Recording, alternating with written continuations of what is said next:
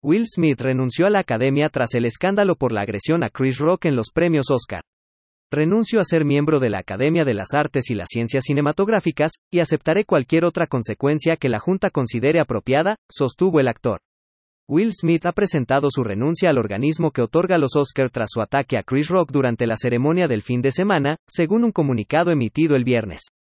Renuncio a ser miembro de la Academia de las Artes y las Ciencias Cinematográficas, y aceptaré cualquier otra consecuencia que la Junta considere apropiada, escribió el actor en un comunicado recogido por Variety.